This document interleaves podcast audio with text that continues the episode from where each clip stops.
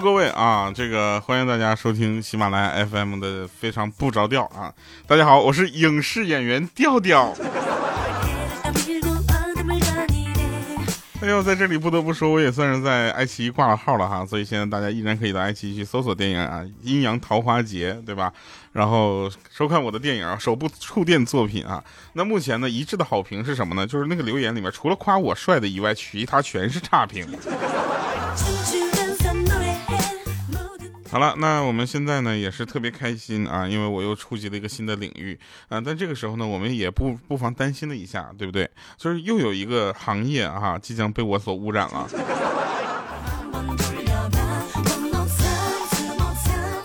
对不对？有很多人都说说听了我的节目，在看我的人之后呢，就不想听我的节目，就脱粉了。这个时候呢，我们就有一个朋友就说：“哎，我有一个朋友，真是个肤浅的人。他说看了你的照片之后，就不想再听你的节目，就把你取关了。当时我就把他删了。我说这样的人，你删他干什么？你就让他在那充个数呗，对不对？你说，你说就这样的人啊，你你搞不好哪天就被人打死了。”对不对？我本我本来想说被车撞死的，但是咱不能因为自己的一点利益啊，就那个是是不是？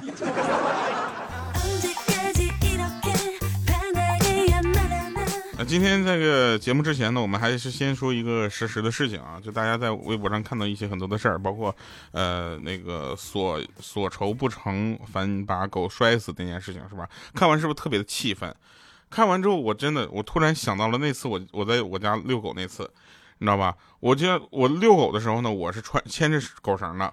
我家秋田犬啊，秋田犬，我跟你们说，就是性格比较刚烈啊，愿意打架，尤其是打那个金毛，你知道吧？特特别气愤。然后那天我在等电梯，我在那站着啊，然后牵那个狗在那块站着，然后我都没动啊。那个电梯哗一开，从上面跑下来一个像野狗般的秋田啊，不是像野狗般的金毛。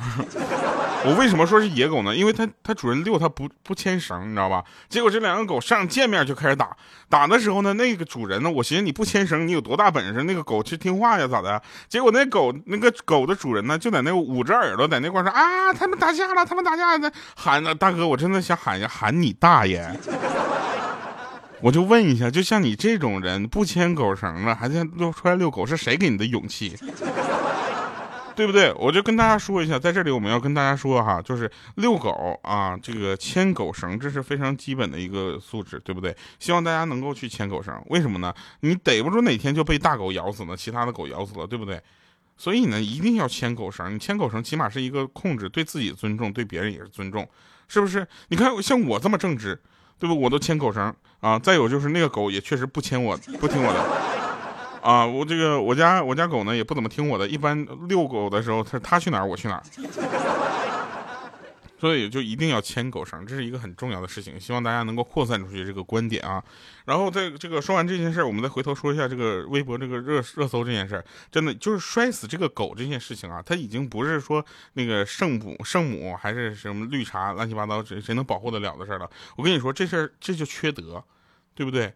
你索要酬金不成，你把那狗弄死了，我就我跟你说，这个事你弄的是他的狗，你把王思聪的狗弄死试试。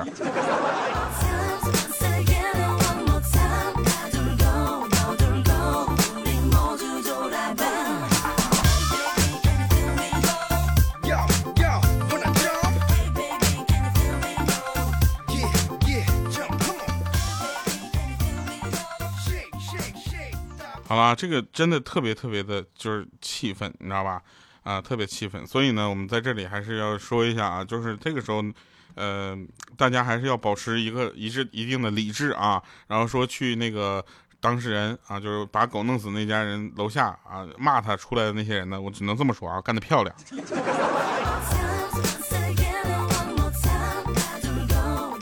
来吧，我们来说事儿啊，说正事儿啊，呃。躺在沙发上那天我就看电视，你知道吧？然后呢，我就在那块自己在家无数遍的看那个《阴阳桃花劫》。然后后来我妈就举着个铲子跑出来，就冲我嚷嚷说：“你看电视，你看电视，你这声也太大了吧！让我都分心了。你看这排骨都炸成黑色的了。我告诉你，这事儿没有五百块钱过不去。”我说：“妈，你要是想讹我的话，你直说。”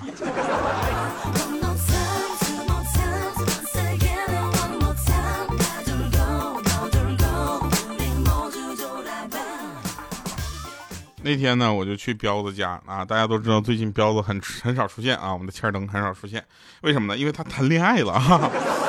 哎呀，真的是，嗯，反正是挺不容易的啊。然后呢，去去他家吃饭啊，因为他一家人呢都在，对吧？然后呢，他在那块看电视啊，突然说了一句：“哎呦我去，这平时看他不穿衣服，这冷不丁一穿上衣服，我还有点认不了。”当时我差点一口汽水就喷出来了，赶紧跑到电视旁边，我一看，我去，孙杨啊！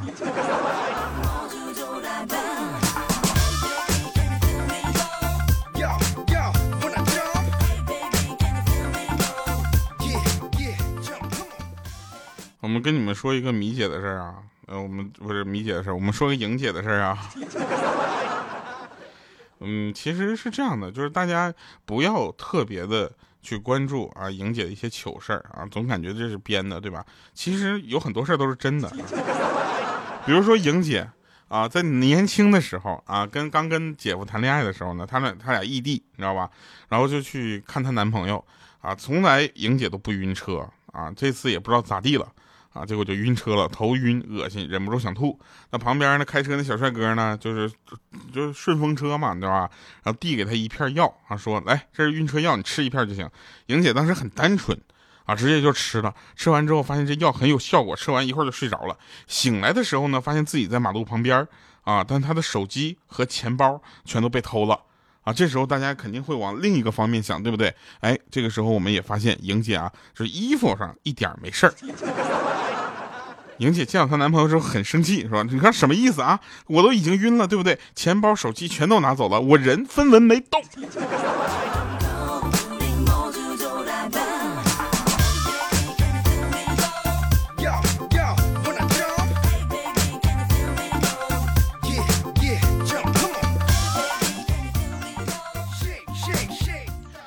莹姐，就我我跟莹姐说了，我说这其实是就是怎么说呢？要么你就是遇到了个佛系的劫匪，对吧？要不你就是他可能也是，呃，看到了你的长相之后也没有什么兴趣了。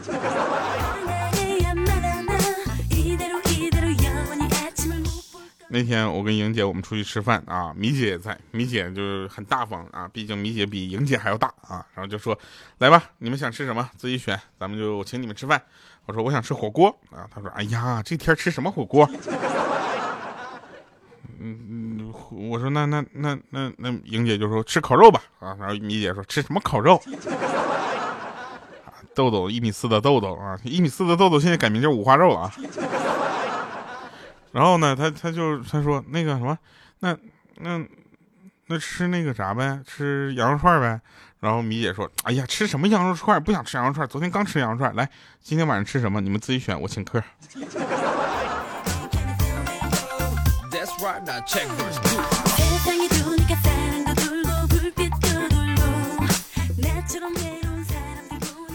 说说一个真事儿啊，最近小小米啊，就是让人头疼死了。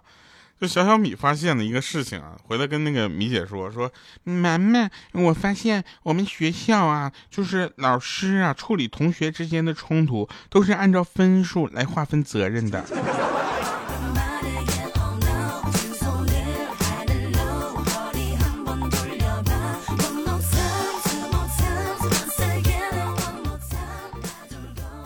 说有一对男女啊，青梅竹马。所以一直到了三十多岁的时候才结婚啊，男的就感慨说：“早知道要结婚，何必要拖到这么些年呢？对不对？”那女的说了：“说那都是有原因的。那十多岁的时候呢，我同意，我父母不同意；二十多岁的时候呢，我父母同意，哎，我不同意。好不容易三十多了，我们一家意见才统一。”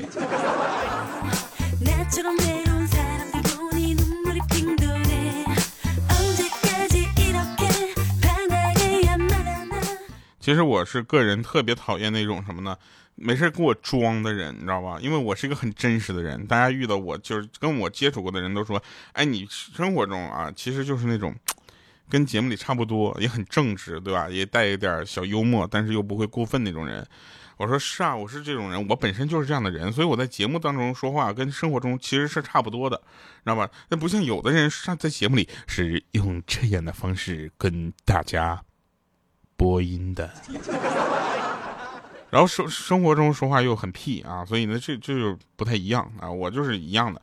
那个高中的时候呢，我就是有一个最好的朋友啊，他是个富二代，你知道吧？他家里面呢有钱啊，人也很厚道，你知道吧？但是他学习成绩不是很好，考试的时候都是我们给他递小抄啊。三年下来，好歹糊弄了父母，但一高考，你知道吧，就一塌糊涂。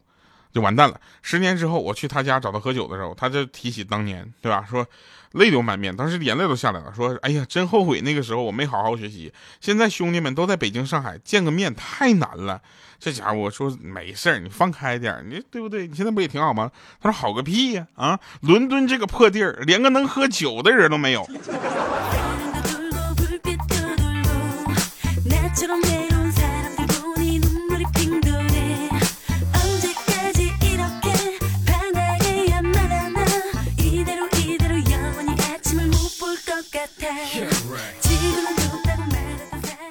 我们的五花肉啊，就是一米四那个豆豆，你知道吧？一米四的五花肉，呃，他呢就是谈恋爱的时候，你知道吧？他谈恋爱的时候就是一个特别听媳妇话的人。我跟你说，谈恋爱的时候听女朋友话这件事情，我不反对啊，但是你不能听的有点就是失去尊严。你不能这样，你知道吧？他就有点失去尊严了，就正确的、错误的都听，自己一点发言权都没有。自己说的什么话都是想好他女朋友愿意听什么话才说的，你知道吧？我特别特别瞧不起这种人。但是他们两个谈恋爱的时候呢，就还是挺好的。他是这么说：那次他们两个在学校啊打水的时候，他们两个在聊天，那个女生就说了：说嗯，我想当国家主席。完了，五花肉说没说话，说那这样吧，嗯，我想当班长。然后呢，五花肉又没说话，然后那个女生就有点生气的说：“我想当咱班班长，你说你咋不帮帮我呢？”啊，这时候五花肉就很老实啊，就憋了一句话说：“嗯，那我只能投你一票了。”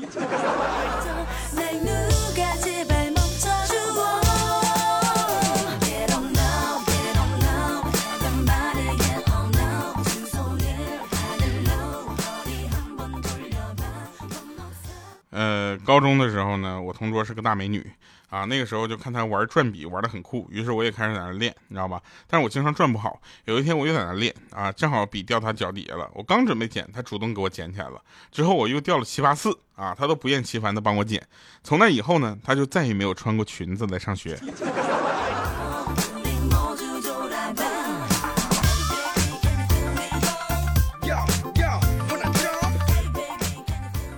听节目的朋友可以把你们在学校里面发生的一些事情跟我们聊一下啊，这个给我们留言。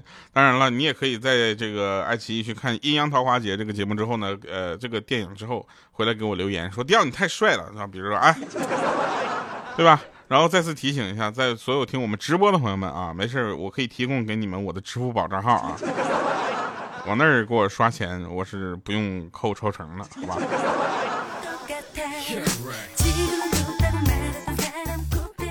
我昨天晚上做梦，昨天晚上做梦，梦着米姐跟莹姐两个人要那个什么，要用枪决战。然后，然后超逗，那个米姐呢是一个怎么样的人呢？她就是，她整个的存在啊，啊，就就我们觉得很不合理。他们两个用枪决斗啊，这时候我们就发现米姐呢比莹姐稍微瘦一点，对吧？刚开始决斗要刚开始的时候，这时候就是莹姐就说了：“你等一下啊。”你这射击目标不行，你的射击目标啊比我的射击目标大，不公平，怎么办啊？这时候米姐很快想出一个办法，说那这样吧，我在你的身上用粉笔勾勒出我身体大小的这样的一个人的形状，我要是打在线的外边，就算我输。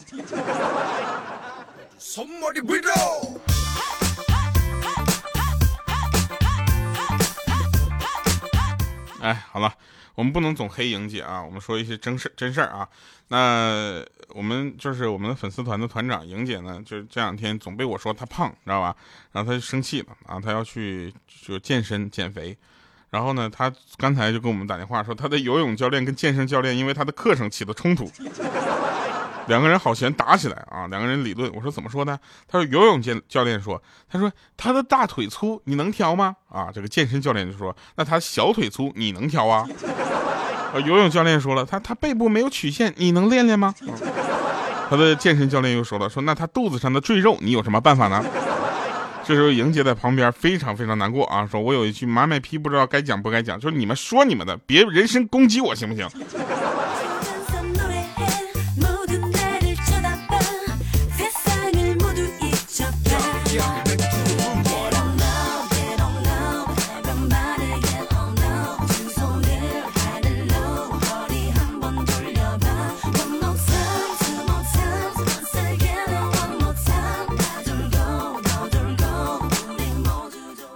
啊我们看一下上期节目留言里边啊。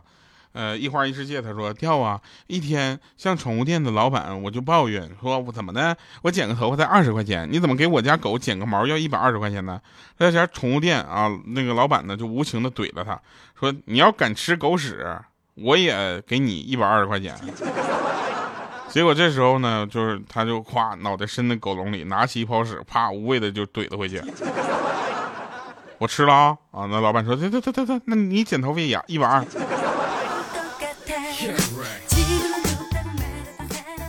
还有人留言说去百度搜索调调的阴阳桃花劫，我才发现，哎呀妈呀，调啊，你还有微博呢！我的微博啊叫主播调调，对吧？我这已经说了很多次了啊，大家一定要多记住，对吧？然后还有还他还给我留言啊，说我好想试试换一个小号留同样的言，会不会被顶上去？结果第二条、第三条全是他的留言。我们就喜欢这样的朋友，没事多留，好不好？多换号，换各种爱奇艺的账号去看我们的电电影。呃，还有朋友留言说，明天所有的调调的粉丝都会去做一件事，就到阴阳桃花节里面去找胖调调，啊，然后还还有人在下面聊天说，能把整个屏幕都遮住的就一定是调调啦。你 看，还有人说，我觉得吧，嗯，肯定一眼就能认出来，至于原因呢？我就想跟大家说一下，我跟你讲啊，这时候胖其实是有优势的，大荧幕多大，对不对？你脸能那么大。我非常期待我们下一部电影是个 IMAX 版本，你知道吧？然后这个时候我有一个就是脖子以上的特写，那几乎整个屏幕那四层楼高的屏幕全是我的脸。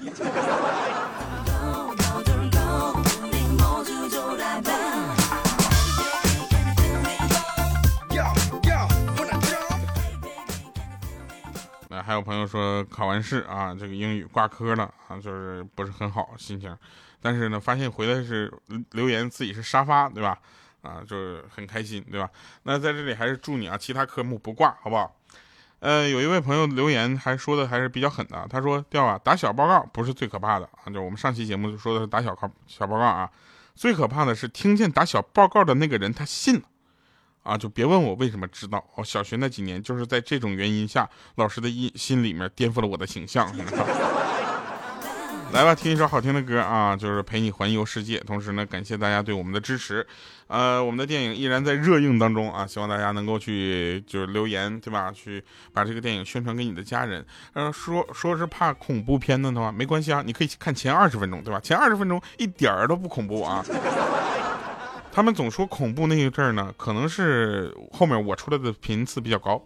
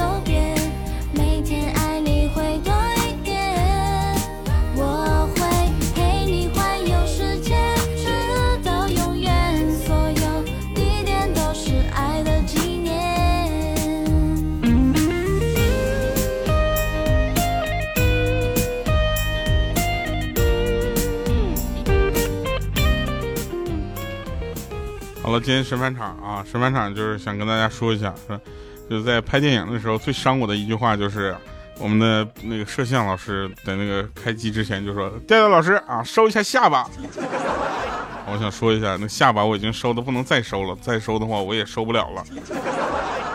然后他还不信，还说：“调调老师收一下下巴，收一下下巴。”我说：“我已经收了。”好了，以上是今天节目全部内容。看电影里面的我跟现实中的我，还有节目当中的我有什么区别呢？爱奇艺啊独家上线《阴阳桃花劫》，我们里边见，拜拜各位。